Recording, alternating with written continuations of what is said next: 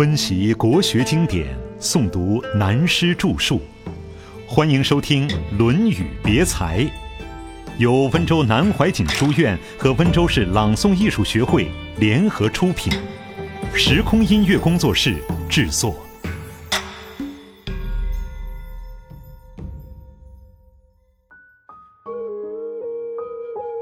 麻将的学术思想，说到这里就讲到人品了。子曰：“饱食终日，无所用心，难以哉！不有博弈者乎？为之犹贤乎矣。”到了这里，我们看了可高兴了。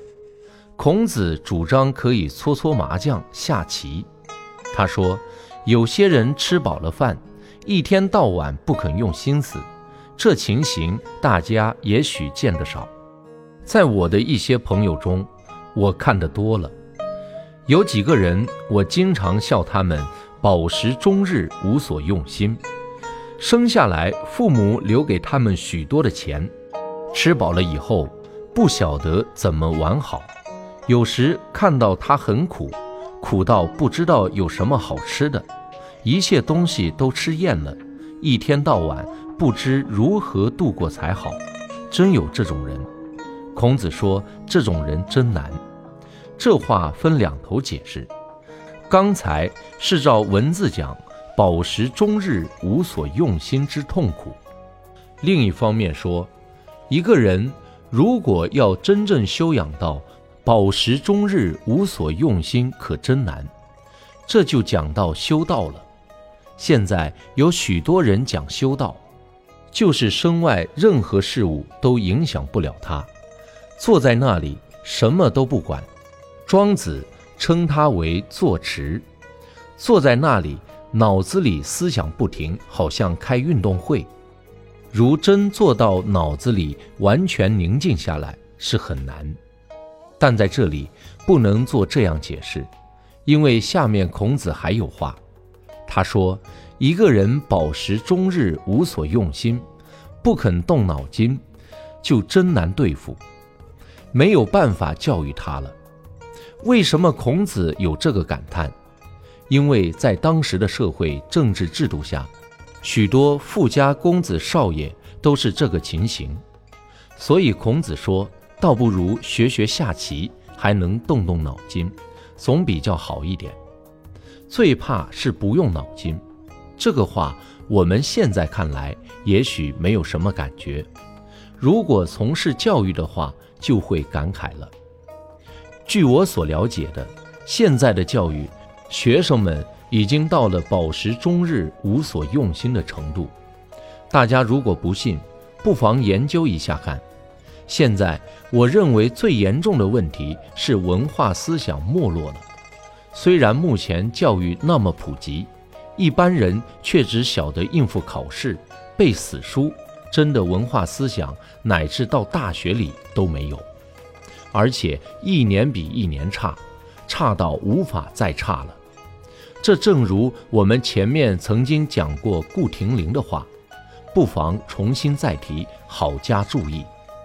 当明朝末年满族入关之初。顾亭林把明末的士大夫分作南北两种批评，指出明末所以亡国是一南方的士大夫们群居终日，言不及义；一般人打打牌、喝喝酒，聚在一起，所谓国家事管他娘，没有事情打打麻将，所谈及的话没有谈到国家思想、民族文化。至于义理之学的影子更没有，说些空话而已。二，北方的士大夫们则饱食终日，无所用心，所以他认为这样太危险了，国家岂有不亡的？这是当年历史上的士气，所以一个国家的文化思想有如此重要。下面插了一段很妙。子路曰。君子善勇乎？子曰：“君子义以为上。君子有勇而无义为乱。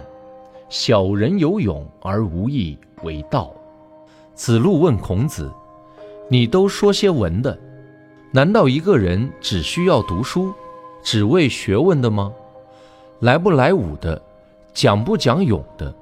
孔子说：“我并不反对勇，不错，武功也要好，但是君子之勇以义理为上。如果君子没有义理文化的修养，突然有勇，就容易作乱，使社会混乱。”如小人有勇，而没有义理文化做基础，就容易做坏事。匪盗这一类行为都做得出来了，因此便引出了子贡的话。子贡曰：“君子亦有恶乎？”子曰：“有恶。勿称人之恶者，勿居下流而善上者，勿勇而无礼者，勿果。”敢而智者曰：“次也亦有物乎？物交以为智者，物不逊以为勇者，物节以为直者。”子贡有一天问：“一个君子人人的修养，也有讨厌人家的一面吗？”孔子说：“当然有。那么讨厌一些什么事呢？”孔子举了个例子。最讨厌说别人坏话的人，讨厌自己在下面对上面都不满意，加以善谤的人，讨厌好勇斗狠而又没有文化基础修养的人，许多学了拳的人见面都要比划几下，是最讨厌的。奇怪的很，学武的人总是性情粗暴，乃至学太极拳的人。动辄喜欢跟人推手比一下，这是值得研究的。为什么一种运动往往会把人的气质变为好勇斗狠？不过据经验所知，初学武的时候的确想打，除非学到很高的时候看不出来了，不想动手也不敢动手，因为一动手就伤人。所以好勇而无礼的人很危险。令人讨厌。至于果敢而智，也值得注意。有些人很有决断，很容易下决心，尤其为政当领导者，更要知道很果敢、有勇气，下了决心就干了，而把门关起来，任何第二个意见都不听的，这是很严重的问题。子贡听了以后，说他也讨厌几件事。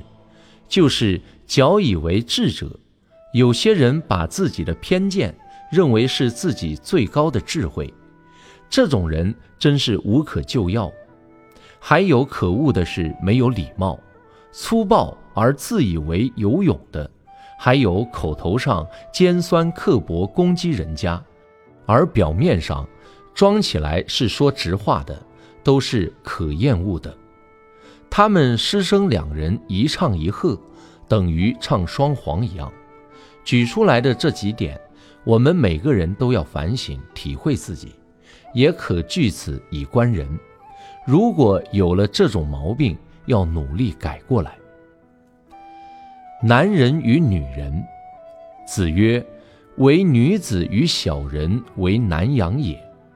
近之则不逊，远之则怨。”有几句话，先要向女性朋友道歉。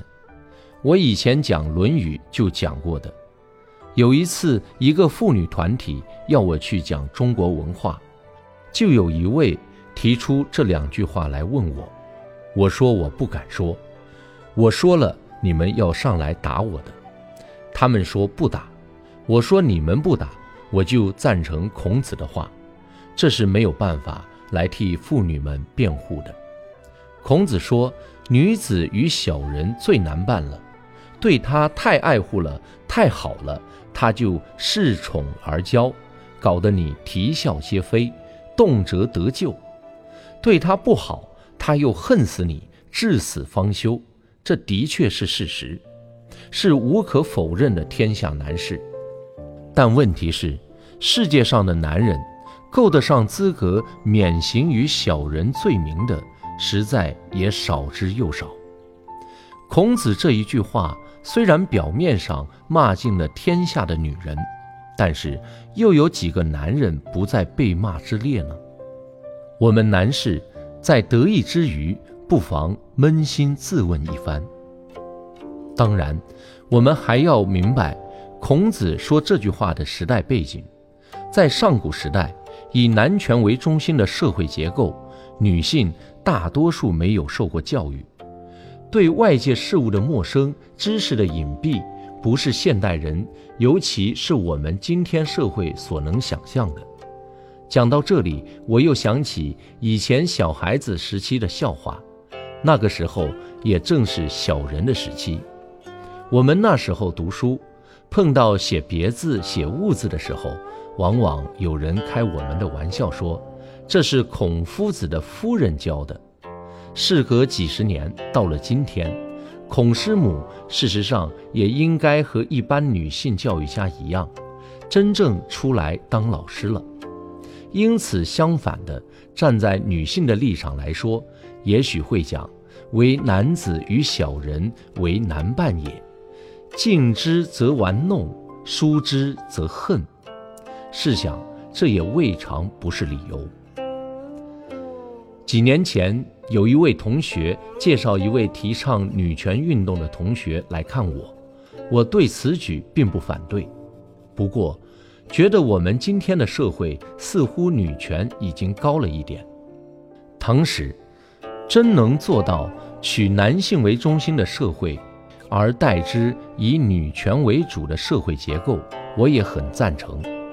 因为男人们也有男人的苦经，男人们担任社会中心的主角已经几千年了，应该退休让位，完全由女性来管事。当兵打仗都归他们，男性应该回到家里去管内务，做饭、烧菜、洗衣、打牌。只可惜缺了一样，男性不能生孩子。这一点反不过来，未免遗憾。话说回来，以前的人们常站在男性中心的立场来看女人，都有类似从男养的角度来看，因此见之于文学言论的也很多。宋代陶谷写了一本《清异录》的书，其中的女行门中便录有莱州长史。于一方著的《黑心符》一篇，专责女性的文章。他首先提的是历史上名女人，如吕后、武则天等等，都是捡坏的方面来说。但我觉得，如果仔细读完《黑心符》全文，你便会哈哈大笑。作为原告的男人，说了半天，无非都是男人没有出息干的事。几乎与被告女性完全无关。我记得佛经上有一个故事：一个国王与王后反目，同来见佛。佛先站在国王的立场，说了女性许多坏处。国王听了很高兴。最后佛又说：“可是人们只知道女性的不对，其实男性的坏处也很多。”于是。佛又接连述说许多男性的不是之处，非常好笑。这正如吕纯阳的一首诗说：“独立高峰望八都，黑云散后月还孤。茫茫宇宙人无数，几个男儿是丈夫？女人、男人，谁对谁不对？我想。”也同宇宙的其他事物一样，永远下不了定论的，对吗？子曰：“年四十而见物焉，其中也已。”这是这一篇的结论。本篇正好由小人之手的阳货开始，到此作一结论。孔子说：“人到了中年，经验也够了。”年轻时错误没有关系，到了中年自己应该反省到了，不要再教育，自己也能改正好了。但结果还有许多毛病，很多的坏事改不过来，这就不要说了，这已经定型，改不了了。